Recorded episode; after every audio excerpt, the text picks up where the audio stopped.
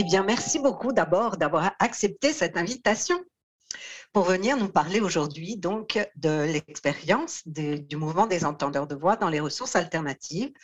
Euh, aujourd'hui, donc, nous accueillons, et vous allez vous nous, dire qui nous accueillons aujourd'hui.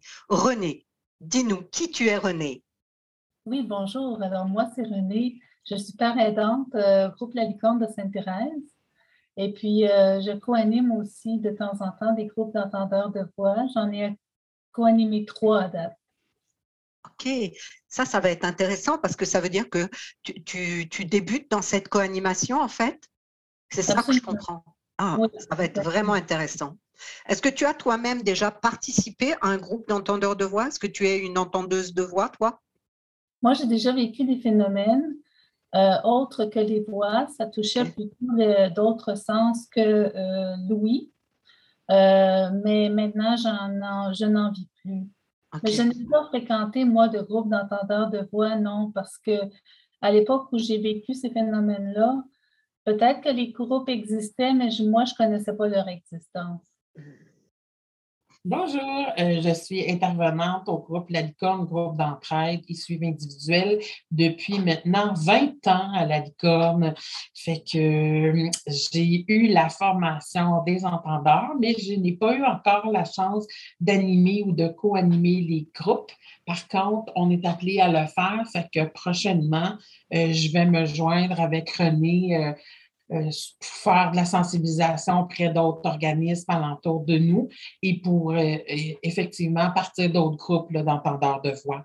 Parce que pendant la pandémie, on, aurait voulu en partir, mais nos gens étaient moins prêts à ce moment-là de le vivre en Zoom. Fait qu'on les a plus, euh, ceux qui les avaient vécus par le passé, de se joindre avec le groupe de prise 2 là, en Zoom. Mmh. Voilà. Et je trouve ça vraiment intéressant ce que vous ramenez. Vous allez euh, faire de la publicité dans la communauté, c'est ça, de la sensibilisation. Est-ce que vous pourriez nous raconter, les filles, euh, euh, qu'est-ce que vous allez sensibiliser? Pourquoi vous voulez sensibiliser les gens et qui vous allez sensibiliser?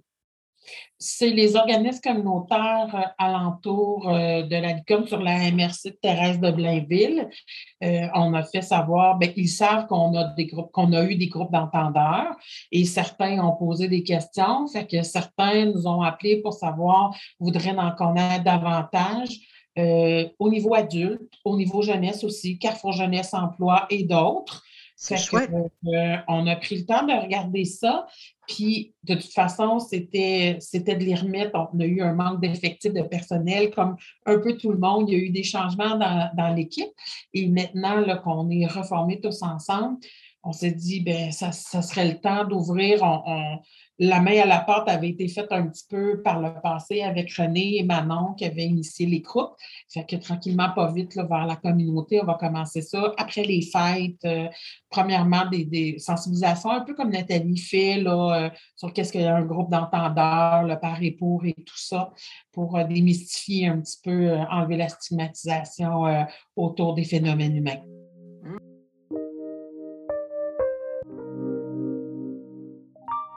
J'ai la, sensation avec les groupes d'entendeurs de voix de pouvoir euh, construire avec le groupe d'entraide euh, un lieu où on peut développer ensemble des stratégies euh, pour mieux vivre avec les voix. Puis j'ai l'impression que c'est une façon de faire qui, est enrichissante et qui peut apporter des résultats dans le mieux-être. Mm. Et euh, c'est un outil concret pour moi que les entendeurs de voix. C'est pour ça que, que j'ai le goût de m'impliquer. OK. Donc, si je comprends bien, votre groupe, là, il débute. Est-ce que c'est ça que j'ai compris? Ou est-ce qu'il y en avait eu un avant? Rappelez-moi. On a eu des groupes qu'on a animés, euh, on a commencé en 2018 à animer des groupes d'entendeurs de voix. À ce moment-là, on se concentrait sur euh, des gens qui fréquentent euh, notre organisme. Puis, euh, on a animé quelques groupes comme ça au début. Puis là, est arrivée la pandémie. À un moment donné, évidemment, en 2020.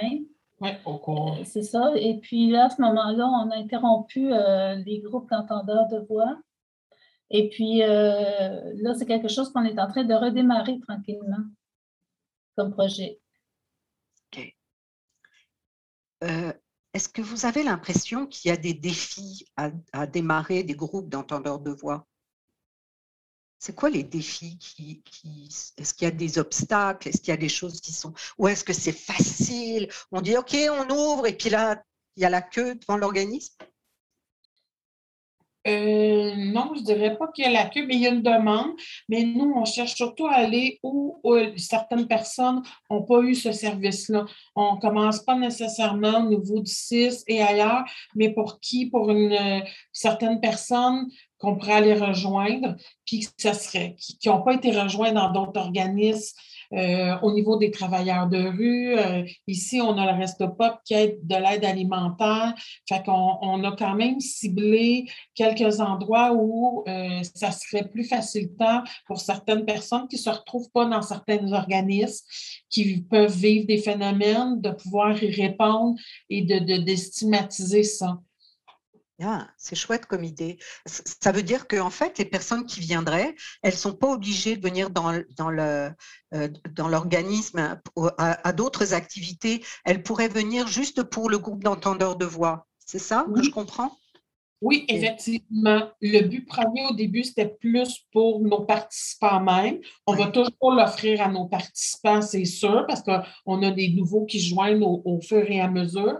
Mais là, on est prêt à l'offrir aux autres à l'extérieur. Fait qu'effectivement, les gens n'auraient pas besoin de venir nécessairement au groupe d'entraîne. Ça serait un groupe juste d'entendeurs de l'extérieur où on pourrait peut-être faciliter là, euh, au niveau jeunesse et euh, adultes pour qui euh, certains n'ont pas retrouvé euh, ou auraient besoin d'une réponse au niveau de, de, de leur, des perceptions, là, des sens qu'ils vivent.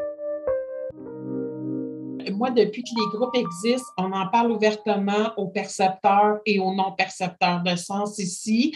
Dès la visite et l'accueil, c'est quelque chose qu'on nomme dans nos services, autant au niveau de la gamme, autant au niveau de l'alternative et les autres programmes qu'on a, que nous avons des groupes d'entendeurs de voix. Fait que si jamais quelqu'un l'a vécu personnellement, souvent il va s'ouvrir à nous. S'il l'a pas, euh, s'il n'a pas vécu, mais qu'il soit aiguisé à ça parce qu'on en parle ouvertement ici à la, à la, licorne et on ne veut pas que nos gens soient stigmatisés par rapport à ça et que s'ils en entendent parler, les non-percepteurs de sens, que ça soit un peu comme comme on parle de, de donc sujet, qu'il n'y ait pas de tabou au travers ça. Là, c'est sûr que souvent, ça se passait, ces conversations à l'entour du dîner ou, à la programmation, quand on mettait nos groupes d'entendeurs, bien, c'est quoi ça exactement? Bien, pour qu'ils puissent euh, avoir toutes les questions. Quand on a été aussi voir euh, le film Crazy Wise euh, à Montréal, on, avait autant de monde qui, qui avait vécu le phénomène, d'autres non, mais qui ont cette curiosité-là et cette ouverture-là. C'est important pour nous, effectivement, ça, ça change la couleur. Puis euh, c'est un peu comme avec les diagnostics, euh, on, on veut enlever ces étiquettes-là le plus possible. C'est ça. Puis au niveau des valeurs, je trouve que les, valeurs véhiculées par les groupes d'entendeurs de voix ressemblent beaucoup aux valeurs qui sont véhiculées ici à l'organisme. Donc, euh, il n'y a pas de tellement de. Je ne peux pas dire c'est deux choses qui sont parallèles, mais c'est qui se fondent ensemble, j'ai l'impression. Donc, j'ai toujours senti un grand respect des différences, un grand respect de l'expérience de chacun et de l'interprétation que chacun fait de son propre vécu aussi. Oui, je suis d'accord avec toi, René. Moi, j'ai animé aussi un groupe d'entendeurs de voix quand je travaillais à Prise 2. Puis c'est vraiment un groupe qui m'a profondément euh, marqué par justement cette qualité euh, d'accueil euh, inconditionnel de l'autre. J'avais jamais vécu ça dans un groupe, même s'il y avait de l'accueil, puis que les gens étaient ouverts, mais je trouvais qu'il y avait une espèce de douceur et d'ouverture, de, de, quelque chose qui était, qui était vraiment particulier il y a quelque chose d'un peu magique euh, au niveau d'une valeur, effectivement, d'un profond respect. J'aime bien ce que tu as dit, René. Puis je trouve ça chouette aussi que ça soit euh, comme quelque chose qui se fond dans la ressource, en fait. Hein. C'est comme si c'était euh, naturel. Il y a quelque chose de naturel, en fait. Donc, est-ce que c'est aussi en lien avec l'alternative, ça, ces valeurs-là? Parce que, ouais. dans le par et pour, tu sais, c'est comme euh, et tout la, au niveau de la confidentialité, dans le respect de l'autre, dans le recevoir sans jugement, c'est toutes des choses qu'on retrouve aussi euh, au travers les, euh, les groupes d'entendeurs et de l'inclusion. Oui, puis je dirais aussi qu'au niveau de l'explication, que chacun apporte à l'expérience qu'il a vécue, c'est quelque chose qui était déjà vécu à la licorne bien avant l'arrivée des entendeurs de voix.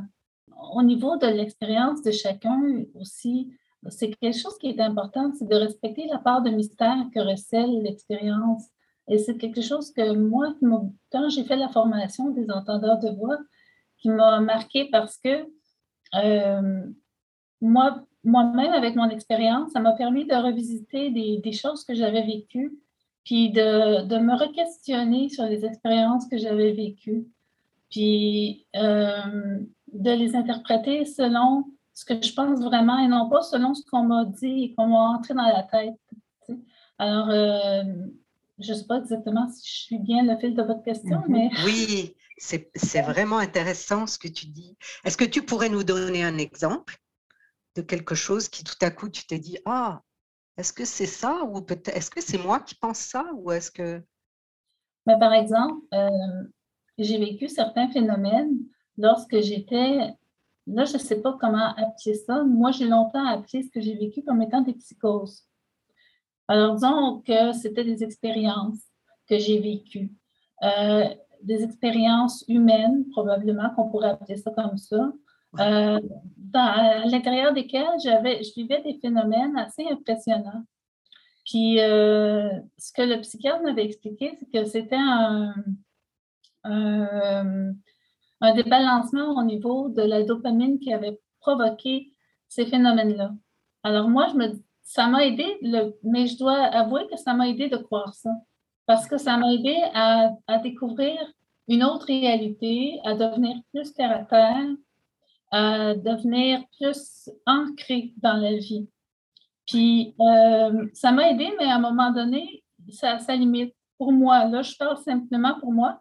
Au, moment où j'ai découvert que je pouvais trouver ma propre clé d'expérience, ma propre clé d'interprétation de, de, mon expérience, à ce moment-là, je me suis dit, ben, c'est un mystère, je ne sais pas exactement ce qui s'est passé. C'est peut-être pas nécessairement euh, seulement un déséquilibre de la dopamine. Peut-être que j'ai vécu quelque chose, je ne sais pas de quel ordre. C'est vraiment un mystère pour moi. Ouais. C'est pas quelque chose que j'ai voulu de revisiter tant que ça, mais c'est juste que c'est quelque chose qui, qui, qui rend mon expérience plus riche, simplement si la personne arrive avec l'idée que c'est un débalancement de la, de, la, dopamine, je vais respecter ça autant que toute autre explication C'est ça que je voulais dire. Ah oui. Puis là-dedans aussi, ça rejoint au niveau de l'alternative quand on parle de l'expérience des gens, de prendre le temps d'écouter euh, toute l'expérience que la personne a vécue, quel sens ça y a donné, les croyances qu'elle a, mais non pas nous, comment on voit ce qui s'est passé dans sa vie, mais comment elle, elle l'exprime, elle, elle l'a vécu, ça, ça prend tout son sens. Oui. C'est différent et unique pour chacun. Je trouve que ça, ça permet de donner un sens à l'expérience qui a été vécue et donc en même temps, ça aide à donner un sens à sa vie en général les gens étaient assez ouverts, puis on en parlait tellement ouvertement, puis ont été impliqués euh, au fur et à mesure, que ce soit dans les réunions participants, que ce soit la programmation, on annonçait ce qu'on allait faire et on donnait l'information. Fait que ça s'est vécu ensemble. Mais puis pour ceux qui se posaient la question, ben, on les a amenés à. On a fait la sensibilisation ici même aussi pour nos percepteurs et nos non-percepteurs de sens, pour sensibiliser le tout, de démystifier pour tout le monde, qu'on ait un, langage commun dans le fond pour le comprendre. Euh, certains d'extérieur, oui, peuvent poser des questions. Je pense que les défis, on va peut-être les rencontrer là, en allant à l'extérieur, peut-être par rapport aux, parents ou aux alentours. Euh, pour l'instant, c'est pas là, mais c'est sûr qu'il va y avoir des questions parce que euh, souvent, quand on donne l'information, moi, ce que j'ai rencontré, c'est ça vient d'où? Tu sais, c'est ça, c'est pas du n'importe quoi. Ça quand même 30 ans. On donne les, les lettres de noblesse et de la crédibilité aussi que c'est international. Le colloque qu'on a vécu là, il y a deux ans, qu'il y a eu à Montréal.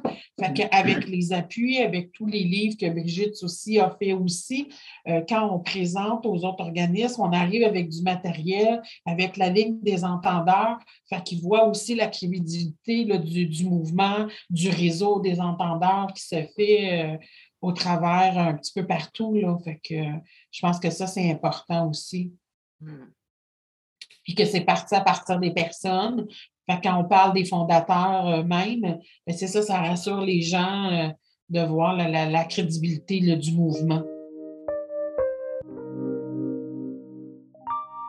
On va prendre le temps avec lui de regarder, quand c'est à l'accueil, on va parler plus euh, en général, mais si la personne a des questions plus poussées, on va l'inviter à venir dans une rencontre individuelle où là, on va lui parler un peu plus de où a commencé le mouvement, de la façon que c'est fait, la formation qu'on a faite au travers de ça, euh, les stratégies, à quoi peut servir le groupe, à, quelle aide que ça peut venir justement dans le fait de briser l'isolement et puis euh, de donner un sens à ce qui a été vécu ou répondre à une réponse différente de ce que apporte euh, habituellement le réseau au niveau euh, biomédical.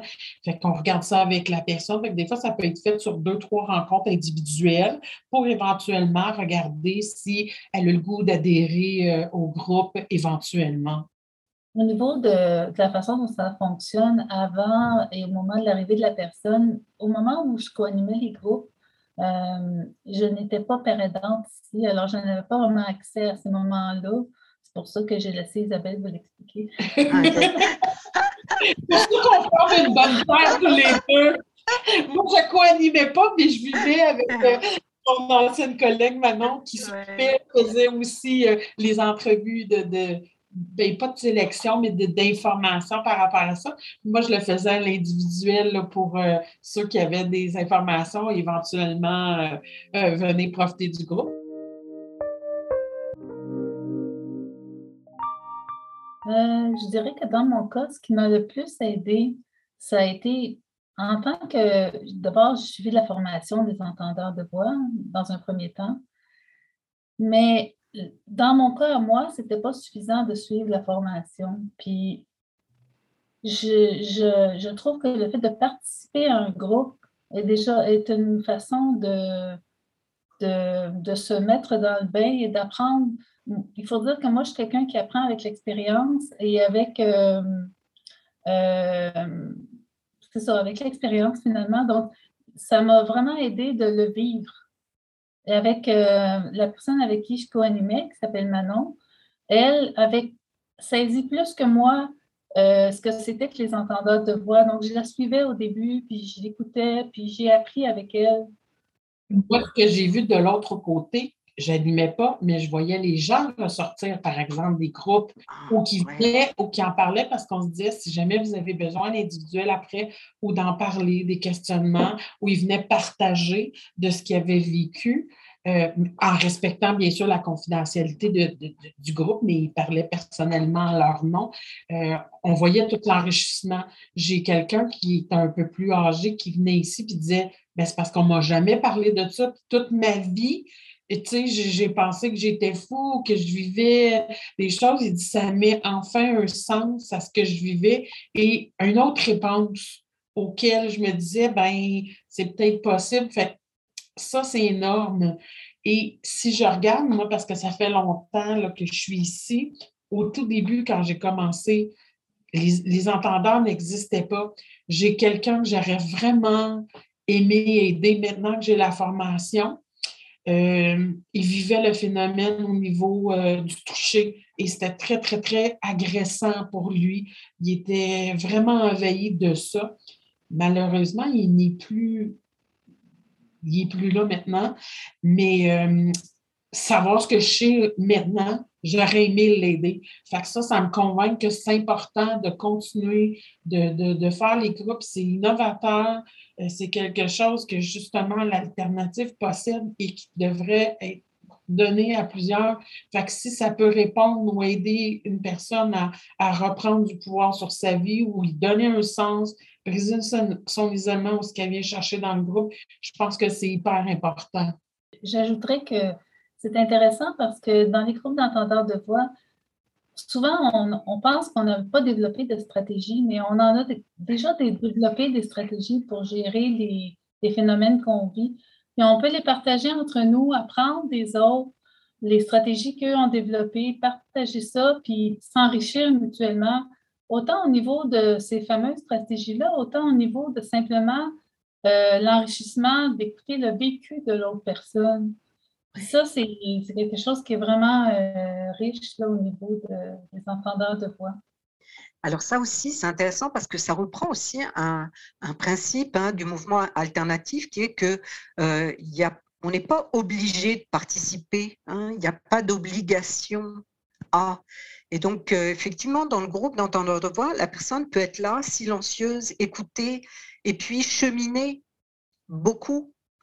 Donc, euh, ça passe pas nécessairement par euh, le, le, fait de faire ou de ne pas faire des choses. Ça passe par la présence et la richesse, en fait, de la rencontre avec les autres. Et ça, c'est magique. Hein, il y a quelque chose de magique aussi. J'aime beaucoup aussi cette notion que tu as euh, de parler du mystère. Hein. Il y a quelque chose euh, aussi qui est comme mystérieux. Oui, euh, et c'est quelque chose qui qu'on apprend vite, je trouve, à respecter cette, cette partie-là qui est, qui, qui, est, qui, mystérieuse.